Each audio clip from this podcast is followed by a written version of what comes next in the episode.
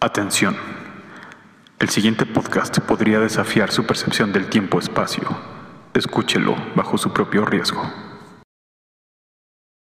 Hey, hey, hey, hey, hey, hey. Buen día, damita, caballero que nos escucha ahí en su auto, desayunando, no sé, cenando, donde usted quiera. Un saludo a no sé, a Chabelo, si usted quiere. Eh, bienvenido al único programa que siempre le traerá momentos hirientes e indiferentes de instantes a instantes. Como siempre, pues estoy yo aquí solo, ¿no? Este, desde hace ya poco más de un año. Y bueno, estamos en esta fría tarde del 1 de febrero del año 1960. Eh, usted ya sabía, Damita Caballero, usted ya sabía porque nos escuchamos, o bueno, ustedes me escucharon a mí hace una semana decir que esta semana el podcast iba a ser un poco complicado para mí porque pues hoy mismo, hoy, primero de, de febrero, se cumple exactamente un año que fue lo que se calcula cuando desaparecieron finalmente mis compañeros, el doctor Luis Reyes y el doctor Oscar Fontanelli, que estábamos por allá en, en, los territorios fríos de los montes Urales en la Unión Soviética. Estábamos haciendo una expedición, estábamos acompañando unos chavos eh, rusos, ¿no? Estos muchachos muy, muy divertidos, la verdad, muy, muy... Uno pensaría que los rusos usualmente son como muy serios, ¿no? Como muy, este, militares, pero estos chavos eran como muy bohemios, ¿no? Les gustaba el arte, les gustaba cantar, tirar poemas, tenían mucha vida. De todas formas, nosotros éramos los rucos, rucos chavos de la expedición, ¿no? Y bueno, eh, todo esto porque pues, los doctores en pro de la ciencia querían ayudar a estos chavos a, certificarse como eh, alpinistas ya experimentados, a pesar de que la mayoría tenía alrededor de 23 años más o menos. Eh, este, el programa de hoy vamos a hacer un poco un recuento, vamos a conmemorar que esa fue la última expedición de esta gente, de estos nueve alpinistas, y probablemente la última de mis compañeros. Ellos desaparecieron aquel inicio de febrero de 1959 en lo que ahora es conocido como el Paso Yatlov. Y esto en memoria del líder de esa pequeña expedición que se apellidaba justamente Diatlov. Y bueno, eh, vamos a repetir el último fragmento que se tiene, registro de la última transmisión que hicieron los doctores de distantes instantes. Este último momento del que tenemos registro de los doctores. Vámonos.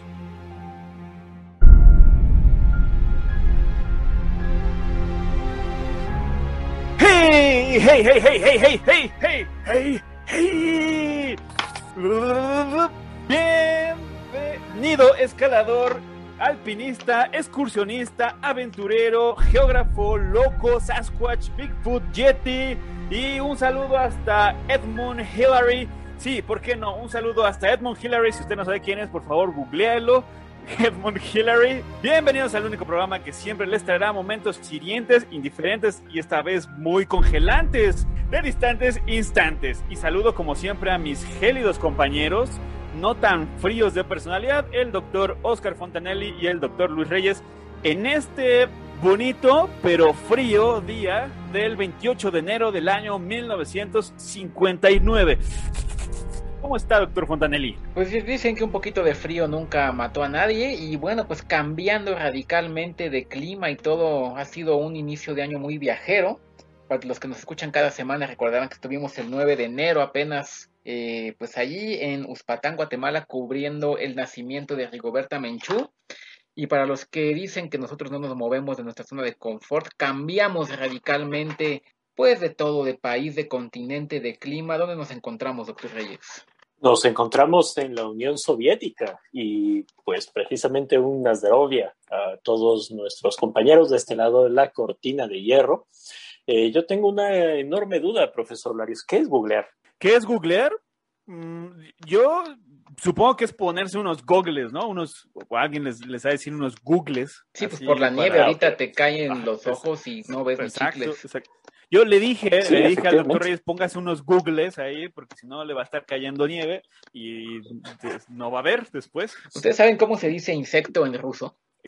Eh, no, doctor. Se dice ¿Cómo se mosca. Híjole, ya, ya, ya no más vodka para el doctor Fontanelli. Hijo, qué Eh, mejor vamos eh, directo al tema. Estamos hoy transmitiendo desde los Montes Urales, eh, acompañando una expedición de senderismo que promete ser histórica. Aquí está tu café, profesor Larios, para que se te quite el frío, para que veas lo buen amigo que, que soy. Tómate este cafecito. Gracias, gracias, doctor Fontanelli. No, no, no, gracias a ti por, por ser tan buen amigo. Gracias, gracias. Déjeme lo tomo porque sí tengo mucho frío. Muchas gracias, ¿eh? Está... Ah, y, y sabe como, como, como a de olla, como a café de olla, aunque no creo que haya Porque aquí. lo hice con mucho cariño. No, hombre, muchas gracias, ¿eh? Muchas gracias. Pues aquí estamos ustedes- con toda la galleta, ¿no? Perdón. No, sí, sí, sí, sí. o sea, diga, con diga. toda la galleta porque, bueno, nosotros venimos hasta acá realmente, pues, a hacer un par de experimentos científicos, pero de paso nos vamos a graduar como, eh, pues, expedicionistas profesionales certificados grado 3 por la Unión Soviética, ¿no es así? Efectivamente. Digo, eso de el paso. objetivo de hoy es. Sí, de paso. De paso. Además de los experimentos que eh, vamos a hacer el, el doctor Fontanelli y yo, que como todos saben somos científicos, pues eh, vamos a recorrer 300 kilómetros de esta ruta para obtener la, la certificación del Comité Sverdlovsk de Cultura Física. Grado 3, Y- ¿eh? la más alta que otorga este, este bonito país. Efectivamente, pues nuestro objetivo es llegar a los arroyos del río Lozva en la región norte de Sverdlovsk Oblast. ¿Ustedes saben cómo se dice delgado en ruso? Eh, ¿Cómo se dice, Eh, doctor? ¿no? Paluskova. Eh, ok. Bueno, eh, háblenos más de esta expedición, profesor. Eh, se le ve sudoroso. Hijo, qué cotorro soy, ¿eh? Sí, este. Hijo, qué, qué, qué relajo echamos aquí. ah, está, eh, me cayó. Está bueno, está bueno su café, doctor Muy, Fontanelli. muy, muy ¿Le sabroso. echó especias rusas o algo así? Porque sabe potente. Sí, bueno, este, pues tiene un poquito de col. Sabes que los rusos se lo pasan todo el día comiendo sopa de col y pues lo preparé aquí en el samovar. Entonces yo creo que eso es lo que, lo que te sabe tan especial. Ah, mm, bueno, este, gracias. Eh, yo iba a comentar que venimos acompañados de un grupo de chavos, ¿no? Porque la verdad son chavos a comparación de nosotros. Y bueno, todos ellos con nombres muy peculiares para nosotros, muy normales aquí en Rusia. Y todos ellos, ya a sus, a sus tempranos 22, 23 años, no sé cuántos tienen estos muchachos, eh, también ya se van a clasificar como nivel 3, ¿no, doctor Reyes? Efectivamente, sí. Y, y bueno, pues ya todos ellos eh, muy listos, con muchas pilas para este asunto. eh, y todos liderados por el gran Semyon Alexeyevich Solotarov. ¿Cómo no- nos puede repetir el nombre? Semyon Alexeyevich Solotarov. Así es, no está tosiendo el doctor Luis Reyes, solo sabe pronunciar muy bien el ruso. Y bueno, nos acompaña también, ahí está Igor. allá- ¡Eh! ¿Qué pasó, Igor? Eh, eh, está Yuri. Yuri viene aquí conmigo, que él, él- ¿Le puedo compartir un poco de café, doctor? Sí, sí, por supuesto. ¿Por qué no? Vale, por favor. Adelante, Yo Yuri, tengo mucha confianza en que vamos a llegar eh, de- a buen destino y realmente, pues, sin mucho esfuerzo. ¿Saben por qué? Porque en heroica campaña con gran fuerza y con gran maña, Pancho Pantera hizo la hazaña de conquistar la gran montaña. ¿Por qué con Chocomilk y comiendo como fiera se hizo Pancho Pantera? Porque Chocomilk y una dieta balanceada ayudan a los verdaderos panteras a estar rebosantes de energía, ágiles y dinámicos. Esto se debe a que las vitaminas y minerales de Chocomilk ayudan a ser fuerte, audaz y valiente. Chocomilk. No, por eso me voy a tomar este Chocomilk para caminar en la nieve. Delicioso, delicioso Chocomilk. Y bueno, pues eh, estamos compartiendo Chocomilk también con los otros expedicionarios, con Yuri, Lyudmila, por allá está Georgi, Alexander, Snyder, Rustem, Nikolai. Eh, ¿Está nervioso usted, profesor? No, eh, le quería preguntar a Lyudmila que si no, este, ella- creo que ella traía, traía Pepto o algo así en su, su, este, mochila de expedicionaria, ¿no? ¿No ¿Por sabes qué, profesor Lalo, se siente usted mal de la panza? Mm, No, eh, no, es que Este, Otra no, vez, sí- usted siempre se enferma del estómago. ¿Qué le pasa o qué? No, nada, nada, nada, nada. Seguimos, seguimos, seguimos. Pero cuéntenos, doctor Reyes, este. ¿Quiere que le cuente un chiste, profesor Ladios? ah, eh, bueno, a ver. Es que el doctor Nachi y yo le pusimos un poquito de jugo de ciruelas a su café y de laxante para bebés para jugarle un chascarrillo mañanero. Ah, Ay, qué no, chistoso, hombre. ¿verdad? Ah, No, caíste, ¿eh? ¿Eh? ¿Eh? Una, No, de las no, ¿qué clásicas bromas de. Oh, qué chistoso, Ay, qué qué bárbaro. somos, qué chistoso. A ver, cu- cuéntele el mismo chiste en ruso a los demás, a ver si se ríen. A ver, a ver. Ay, no, este. Pues bueno, todos se están riendo excepto usted y Yuri, ¿eh? Y pues yo les recomiendo que, que aquí le paso un rollo de papel de baño y Pues bueno, Este, ya, ya Yuri- tenemos que empezar a caminarle, ¿eh? porque si no, no vamos a llegar a tiempo Sí. y no nos van a dar la Ya. certificación 3 y los experimentos Sí, no van a salir. Ah, Así que bueno, estamos aquí transmitiendo desde distantes instantes este Ah. especial de las montañas de los Urales. Eh, vamos a grabar además porque nos vamos a quedar sin señal ahorita que nos adentremos en las montañas, pero vamos a grabar un programa especial que luego les transmitiremos a ustedes. Una especie como de documental podcast de, pues, de cómo se vive aquí esta bonita expedición. ¿Sabe qué, doctor Fontanelli? Eh, ya que está usted ahí explicando al público, le dejo la transmisión porque este, ahorita los alcanzo, ahorita los alcanzo. Yuri y yo vamos a bajar al, al último baño que vimos, ¿no? Eh, allá abajo y regresamos, ¿eh? Este, Bueno, pero te apuras porque ya tenemos que salir, ¿eh? Ah, sí, no, no, bueno, a ver quién me puso el chingado laxante, a ver. Eh, despida el segmento, doctor. Yuri. Bueno, eh, seguiremos transmitiendo y ustedes escucharán los siguientes segmentos pues cuando regresemos de esta expedición, cuando tengamos ya la edición de nuestro podcast documental, así que vámonos.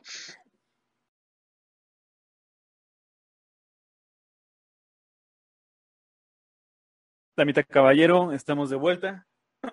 Eso que, que usted acaba de, de escuchar, pues fue, pues fue el último momento en que, en que yo tuve oportunidad de, de, verlos, de, pues, de tener contacto con ellos, ¿no? Em, Es, es complicado pensar que esa fue la, el último momento, la última vez que los vi, que los escuché, que escuché los décimos chascarrillos del doctor Fontanelli, pero bueno, finalmente pues era mi amigo, ¿no? Este, el doctor Reyes quejándose de la diarrea siempre. Pero bueno, este, igual eran, ellos eran el 66% de este podcast. Eh, lo que yo comenté eh, desde hace, desde las semanas anteriores, que ya veníamos hablando de que este iba a ser un especial conmemorando la desaparición de mis compañeros, yo había comentado que había una pequeña sorpresa, no sé si llamarla sorpresa, porque tampoco es algo de lo que nos congratulemos, ¿no? Aquí en distantes instantes, pero es, es algo que voy a revelar hasta este momento, y es que en las últimas semanas, gente importante este, rusa de, de, búsqueda y gente del departamento de búsqueda de distantes instantes, porque por supuesto tenemos un departamento de búsqueda, ¿por qué no? Encontraron, descubrieron eh, bajo la nieve, bajo las rocas también de los montes Urales, de la zona ahora conocida como el Paso Diatlov o Diatlov, se encontraron, eh, pues, se encontró la, las últimas cintas que dejaron grabadas el posible final del doctor Luis Reyes y el doctor Oscar Fontanelli, que es lo que vamos a estar escuchando a continuación. Y bueno, antes de eso, nada más quiero, antes de ir a escuchar la primera, solo quiero decir que una de las primeras, eh, de las primeras cosas que arrojaron las investigaciones rusas es que el campamento, el lugar donde fue encontrado exactamente en lo que ahora se conoce como el Paso Diatlov, está desviado de la ruta original que yo ya conocía, por la cual íbamos y a la cual pretendíamos llegar. Eh, se desconoce por qué, por qué se desviaron de la ruta. Quizá el, des el desvío les costó la vida, muy probablemente, pero eso pasó. Se desviaron de la ruta, ese es un hecho. Y además, además, los cuerpos y la, poca ropa que llevaban eh, fueron encontradas con eh, ciertas señales de radiación superior a lo normal, no sabemos por qué. Pero bueno, vamos a escuchar este primer fragmento de lo que hemos recuperado y eh, vuelvo con ustedes. Vámonos.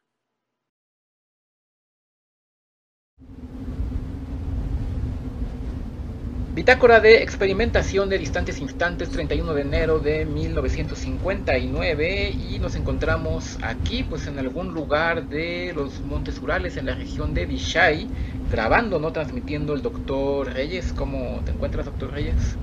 Eh, muy bien doctor Fontenelli, eh, la verdad es que muy muy vigoroso por esta expedición y muy emocionado por los experimentos que vamos a hacer. Cuéntenos de qué tratan de hoy. Efectivamente, pues eh, vamos a probar la teoría que, pues, en caso de ser verdadera, espero que sea conocida como la teoría del magnetismo de Reyes Fontanelli, donde pues, yo creo que el frío extremo hace que los imanes pierdan como que su potencia de imanes porque pues el chiste del imán es que pues, por dentro hay como unas corrientitas, ¿no? Que se orientan con el campo magnético de afuera, pero pues esas corrientitas son como yo creo partículas cargadas que se están moviendo y si hace mucho, mucho, mucho frío, pues, se van a congelar y se van a estar quietas y el imán no va a imantar, ¿no? ¿Qué, qué, ¿Qué, podría estar mal en mi lógica? Y qué, qué mejor lugar que aquí que hace mucho frío, ¿no? Sí, pues, o sea, yo, yo creo que la verdad es que ya deberíamos haber enviado el artículo, pero bueno. Es que el referee dijo que eran tonterías y que quería una demostración experimental. Yo no sé qué más demostración quieren que mi palabra. Pero bueno, pues espero que con esto. Yo ahorita tomé prestadas unas brújulas de la mochila de nuestro líder Igor Diatlov. Y bueno, mi teoría es que si yo le paso estos imanes, no se van a desimantar las brújulas por el frío. Así que, bueno, pues qué tal que empezamos a ver, agarra tú esas de allá, tú estás de acá. Pásale el imán así, bien, bien, bien, bien, así. Que, sí, listos los imanes, venga. Todos lados, ok, pásale bien, bien, bien, bien, bien. Ajá. Acuérdate para dónde estaba el norte. ¿Para dónde estaba el, sí, sí, te fijaste dónde estaba el norte, ¿no? Sí, me fijé. Ok, y... Ajá, y vamos a ver ahora la brújula. Debería de seguir apuntando al... Eh, pero ya no, no, creo que, creo que ya jodimos las brújulas. No, las jodimos, me suena a montón. Yo no hice nada, ¿eh? ahora, ¿cómo que no. usted hizo nada? Usted, no. usted también le pasó el imán de las brújulas de allá y ya ve que todas están echadas a perder. Pero, es culpa del referee porque él me pidió que lo hiciera. A ver si sí, no, es culpa del no Bueno, pero ahora qué hacemos porque se va a enojar Igor y los demás, ¿eh? Bueno, tú no les digas, pero sí, ¿te acuerdas que el norte era eh, ahí donde está ese arbolito? Como sí, el otro arbolito, ese era el norte, ¿no? La capacidad de orientación es legendaria. Porque no vamos al norte, acuérdate, vamos como, como un poquito más al noreste. Perfecto. Bueno, pero igual, ¿sabes qué? Eh, eh, tengo otra teoría que voy a probar ahorita. Yo creo que con estas barras de uranio que tomé prestadas cuando pasamos por la estación puedo eh, volver a imantar. A ver, ayúdame a imantar otra vez. La sí, a ver, venga. Nuestras barras de uranio están estupendas, ¿eh? brillan un montón. Nos oh, van a servir para la noche rusta. No hay forma que nos perdamos.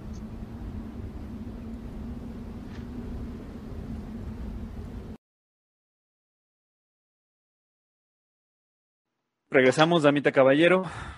Esto es, este es parte de los fragmentos de grabación que se encontraron eh, del doctor Fontanelli y el doctor Reyes. Y eh, bueno, esto fue grabación, no fue una transmisión en vivo porque pues ya por la altura, por, por la zona en la que ellos estaban, ya era casi imposible transmitir una señal. Entonces, desde el inicio la, el plan era grabar. Entonces, eso es lo que hicieron. El plan era que regresaran también, obviamente, y eso es lo que no ocurrió. Ahora, quiero hablarle un poco más a detalle de, de, cómo fue que se encontró el lugar donde supuestamente debieron haber pasado la noche los doctores. Em, a mediados de febrero del año pasado, de 1959, eh, se empezaron a encontrar los restos del campamento de esta expedición. Y conforme pasaron las semanas, se fueron encontrando y encontrando más eh, indicios y evidencias de algo que les ocurrió pero hasta hoy en día, pues realmente nadie sabe qué fue lo que, lo que pasó ahí. El asunto es, el campamento, como ya le decía yo en el segmento anterior, se encontró desviado de la ruta original. Nosotros teníamos que haber llegado a, una parte todavía boscosa antes de continuar eh, sobre la parte más alta de la montaña. Pero este campamento fue encontrado eh, mucho más hecho a un lado, más o menos a kilómetro y medio de este bosque.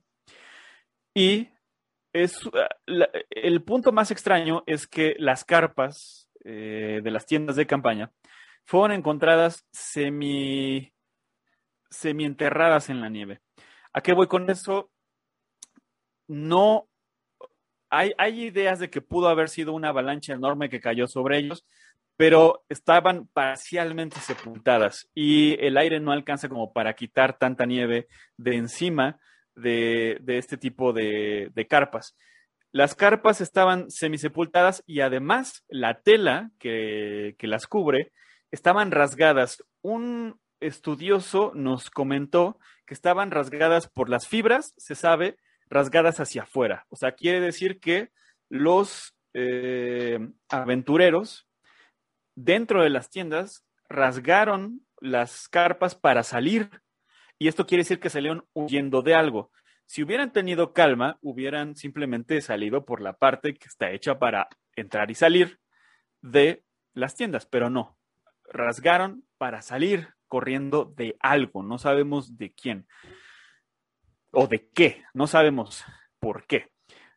Nadie se fue, nadie fue encontrado dentro de las carpas, dentro del campamento, fue encontrado eh, comida servida aún. Eso quiere decir que muy probablemente cuando ellos estaban cenando algo pasó que los hizo correr la mayoría de las pertenencias estaban dentro de las tiendas, incluso pertenencias eh, importantes como lámparas, linternas, cosas que los pueden haber ayudado a sobrevivir, y la mayoría de la ropa. Los cuerpos de los nueve excursionistas fueron encontrados en los alrededores con, con signos muy, muy extraños, varios con golpes, contusiones tan fuertes como para haberles roto las costillas, una chica sin lengua alguien con el cráneo roto y la mayoría de ellos, si no es que todos, murieron por hipotermia. Con muy poca ropa, muy poca ropa y fuera de esos nueve, los doctores Oscar Fontanelli y Luis Reyes no fueron encontrados dentro de, de esta área ni en ninguna otra. Vámonos con otro segmento para escuchar.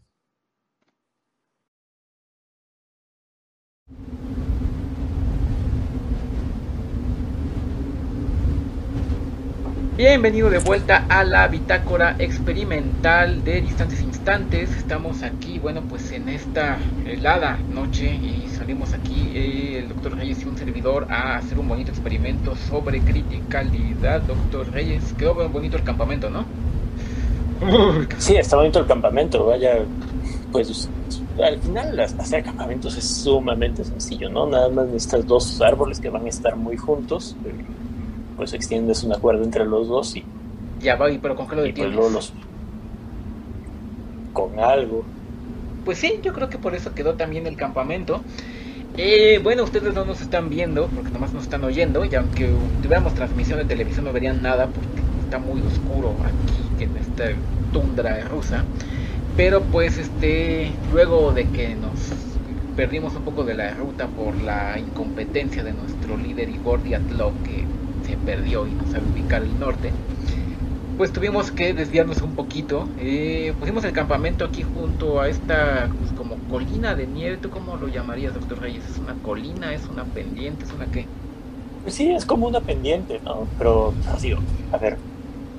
Y precisamente esto nos lleva al tema de nuestro experimento de esta noche, porque pues ahí estaban diciendo que no, que, que está muy empinada y sea, como si nosotros no supiéramos de eso, ¿no? Mira, yo desde hace varios años he estado eh, interesado en el tema de la dinámica de las avalanchas. Y una pregunta que uno siempre se hace es qué tanta inclinación debe de tener una colina o una pendiente o un cerrito para que venga una avalancha. Si tú empiezas a echar un montón de nieve, pues se va a formar una colina y luego a cierto ángulo pues se va a caer todo. Pero ¿cuál es ese ángulo? ¿Cuál es ese ángulo, doctor Reyes? ¿Cuál es? ¿Cuál es? Pues yo pensaría que unos 30 grados. 30 grados es una buena respuesta. Efectivamente es lo que la mayoría de las personas cree, pero no, eh, a 30 grados no puede haber avalanchas.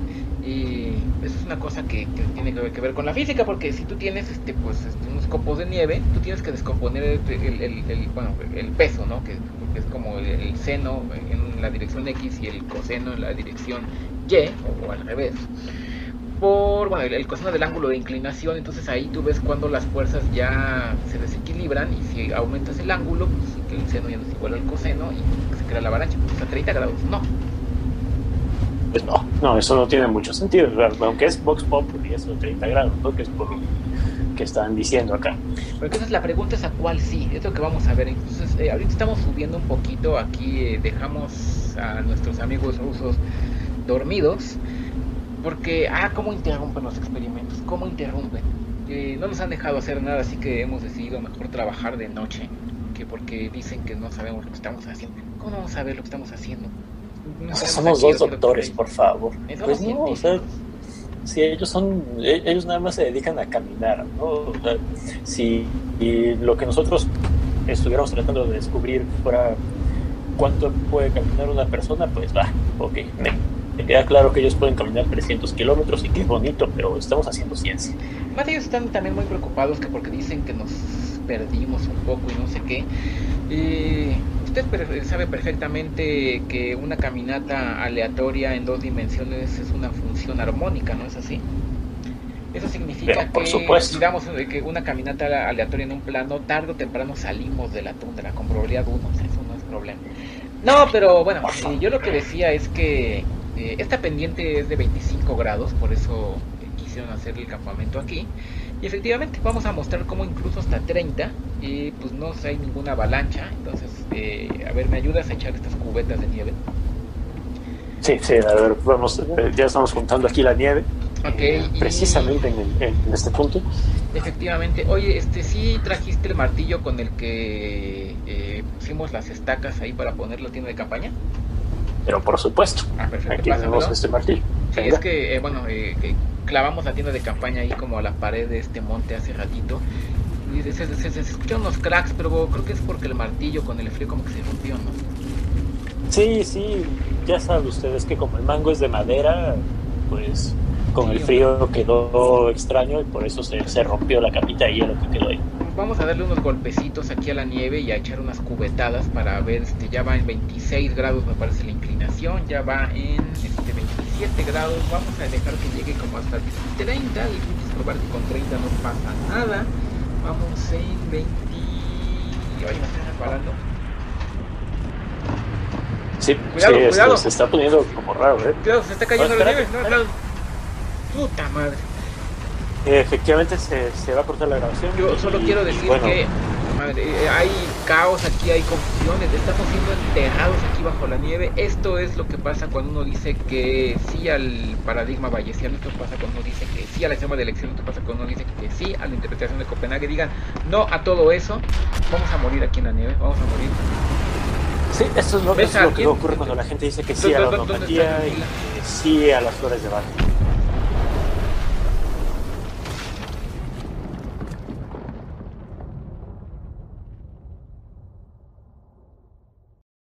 Damita Caballero, eh, bienvenidos de nuevo. Eso que acabamos de escuchar, pues eh, es, es, es, difícil eh, porque, probablemente fueron los últimos segundos de vida del doctor Fontanelli y el doctor Luis Reyes. Sin embargo, aquí todo el staff de Distantes Instantes, incluso Juanelo, el microfonista, todos estamos muy esperanzados en algún día volver a verlos, volver a contactar con ellos, porque finalmente son los únicos dos cuerpos que nunca fueron encontrados. Los demás, los nueve alpinistas rusos que iban con ellos, todos fueron encontrados y ellos dos no. Eso es lo que mantiene viva la esperanza de la llama de distantes instantes. Mm, esto que acabamos de escuchar, todo el ruido que, que oímos en esta grabación, nos da pie a algunas teorías. Eh, no fue un ataque a un oso, no fue eh, bueno, no, hubo un asesino en serie ahí, no, no, no, nada de eso. Creemos que puede haber eh, una de dos cosas aquí en este misterio. Una de las teorías que quiero yo mencionar, que de hecho es probable que usted jamás ha escuchado de, esta teoría porque no se escuchará, de hecho, hasta el próximo ciclo, pero no importa, la voy a, mencionar aquí porque se me acaba de ocurrir. Le voy a poner de nombre la teoría de eh, me gusta, me gusta la, palabra Karman, le voy a poner teoría de los vórtices de Karman, ¿por qué no? ¿Por, qué no? Esta teoría dice que eh, hay, hay, ciertas, eh, ciertas vibraciones, ciertas este, ondas sonoras de infra, infrasonido que corren por el aire y que pueden dar este, ataques de pánico en las personas que las escuchan. La otra teoría, la más plausible que creemos aquí en distantes instantes, es la teoría de las avalanchas de losa. Es cierto que una avalancha normal no pudo haber ocurrido en este caso porque entonces todo el, todo el campamento hubiera estado completamente sepultado y no se hubieran encontrado los cuerpos y las carpas hasta mucho tiempo después, escarbando y escarbando en la nieve. En este caso no, estaba parcialmente sepultado el, campamento y ellos alejados, ¿no? Un poco. La teoría de la avalancha de Loza reza que son avalanchas que parcialmente se mueven, que hay capas de nieve que se caen parcialmente este, de la montaña y no crean una avalancha completa. Digamos que es como nada más un pedazo, una losa que se cae y que no, no llega muy lejos.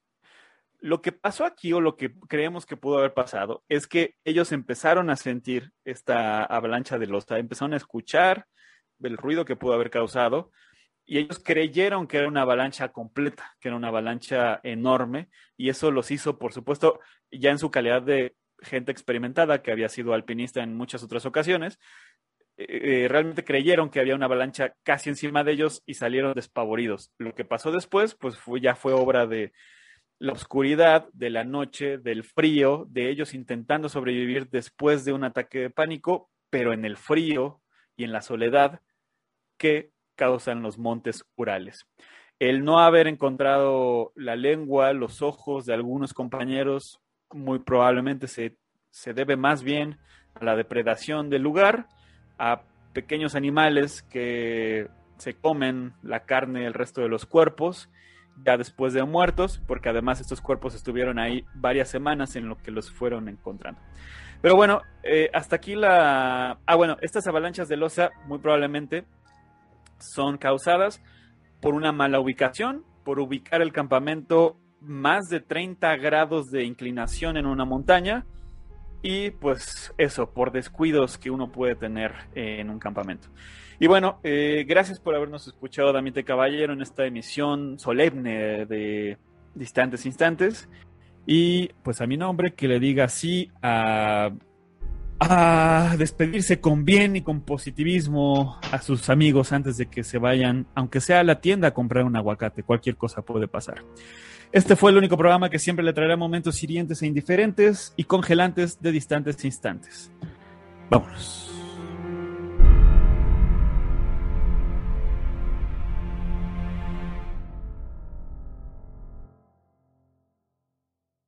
Míralo, estoy atrapado como un loco. Te mira fijamente y trata de llenar tu cabeza de ideas paranoicas. Mira sus ojos. Está tratando de hipnotizarte, pero no sanamente como se hace en Las Vegas. ¡Hey, hey, hey! ¡Hey, ya, ya acabó el programa! A ver, eh, si quieren salgan tantito a estirar las piernas, aquí nadie los ve, hombre. Pero todavía hay mucho alboroto allá afuera por lo que pasó, ¿no? Sí, sí, sí, pero ya, ya pronto se las va a olvidar. Ahorita la cabina está cerrada, pueden salir del, del closet tantito, ahorita se vuelven a meter. Les traigo algo de comer. ¡Oh, tengo que estirarme! Sí, es que un año encerrado, o no me imagino como alguna situación por la que esto tendría que volver a pasar. No, espero que no. yo tampoco.